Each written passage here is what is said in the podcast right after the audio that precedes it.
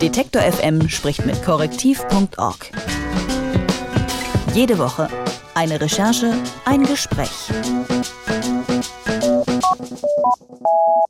Es ist eine echte Überraschung gewesen für externe und für Parteikolleginnen und Kollegen. Frauke Petri wird nicht für die AfD als Spitzenkandidatin in den Bundestagswahlkampf gehen. Klar, umstritten war Petri in der Partei schon lange, aber wer ist das AfD intern nicht? Einer, der die Partei gut kennt, ist der Journalist Markus Benzmann von Korrektiv. Für sein Schwarzbuch AfD hat er über die Partei recherchiert. Wir haben ihn letzte Woche schon am Telefon gehabt, um mit ihm über dieses Buch zu sprechen. Und er ist wieder in der Leitung heute. Hallo, Herr Benzmann. Einen schönen guten Tag. Wir wollen mit Ihnen jetzt diesen Coup von Frauke Petri besprechen.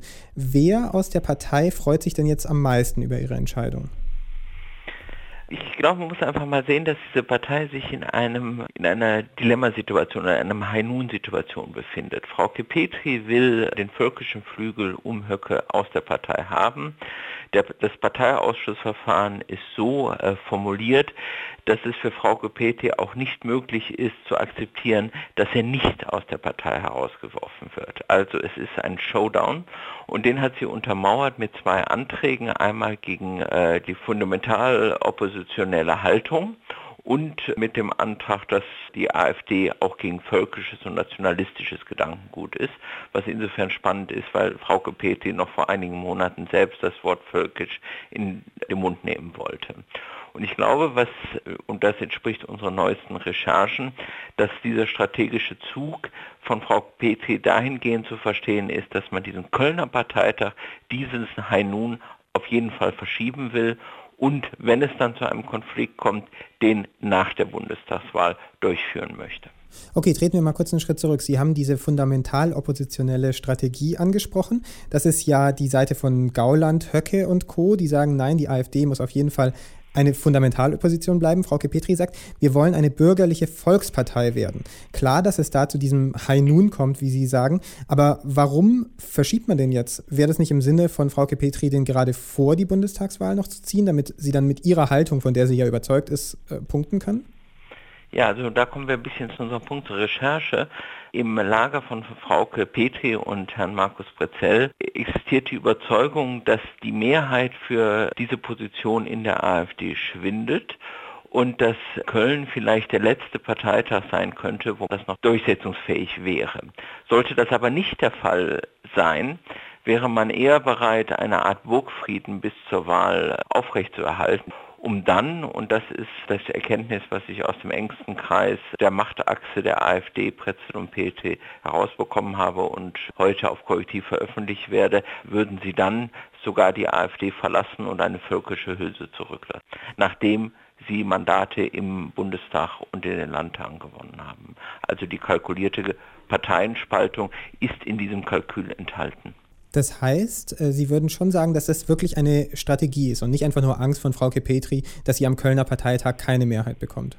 Es ist eine Strategie dahinter und die Strategie ist jetzt, sie opfert im Grunde genommen ihre Spitzenkandidatenfunktion, was sie eigentlich auch sehr einfach machen kann, weil sie ist ja weiterhin Parteivorsitzende, um im Grunde genommen diesen Antrag vielleicht noch sozusagen eine gewisse Chance zu geben. Aber selbst wenn die Mehrheit in Köln sich dagegen aussprechen sollte oder nicht zu haben sei, dann könnte es noch zu einem weiteren Manöver kommen, dass eben auch das Britzelager dafür ist, einer Nichtbefassung und dass man dann die Zähne zusammenbeißt und sagt, okay, wenn wir unseren Kurs nicht durchsetzen, dann machen wir im Grunde genommen den Lucke, ziehen aus der Partei aus, aber wiederholen nicht dessen Fehler ist vor, der Erhalt von genügend Mandaten zu machen, sondern nachher, nämlich nach der Bundestagswahl, wenn dann diese neue Partei auch Mandate sowohl in den Landtagen als auch im Bundestag hätte. Und dann ist das Ziel, so eine Art äh, bundesweite CSU zu gründen. Aber damit ist ja der Name AfD dann weg, der ja bei dem bleibt, was Sie völkische Hülse nennen. Damit wäre doch Frau Kepetri, ja, hätte nur noch ihren eigenen Namen, mit dem sie punkten kann, oder?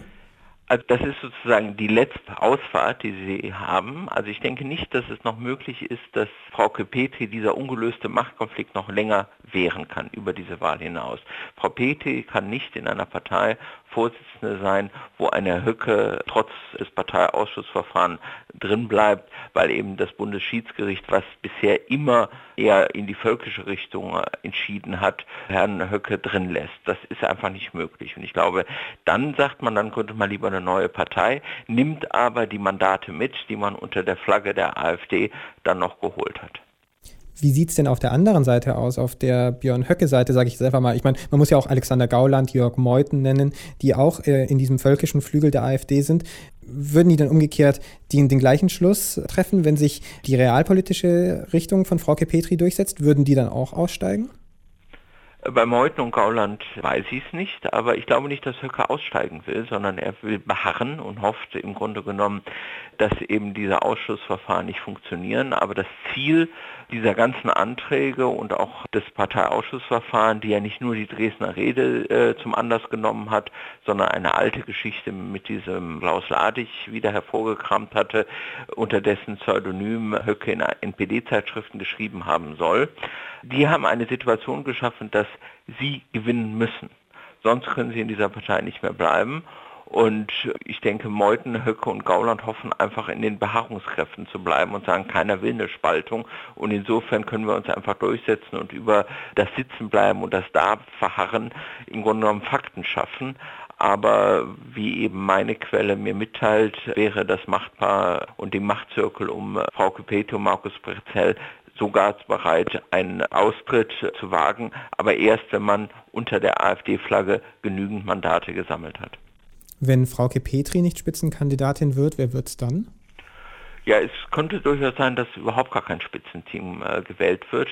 Aber Herr Meuthen sagte ja gestern, man hätte auch andere Kandidaten. Da ist die Frau Weidel zu sehen, die vielleicht zusammen mit Herrn Gauland auftritt. Aber das ist sehr im Ungewissen und es kann durchaus sein, dass die AfD kein Spitzenteam hat. Es muss ja irgendwer oben auf der Liste stehen. Ja, es ist ja immer in den Landeslisten, da steht ja immer einer oben. Also insofern wird das ja immer über die Landesliste diskutiert. Und da ist also zum Beispiel Frau Kopeti ist ja Spitzenkandidatin aus Sachsen. Nein, also äh, eine kleine Partei muss nicht ein Spitzenteam haben aus dem Machtzirkel der AfD, Markus Benzmann von Korrektiv. Dort hat er recherchiert und uns erklärt, wie es dazu kommt, dass Frau Petri jetzt sagt, nein, ich werde nicht Spitzenkandidatin für die AfD. Vielen Dank, Markus Benzmann. Ich bedanke mich auch. Detektor FM spricht mit korrektiv.org. Jede Woche eine Recherche, ein Gespräch.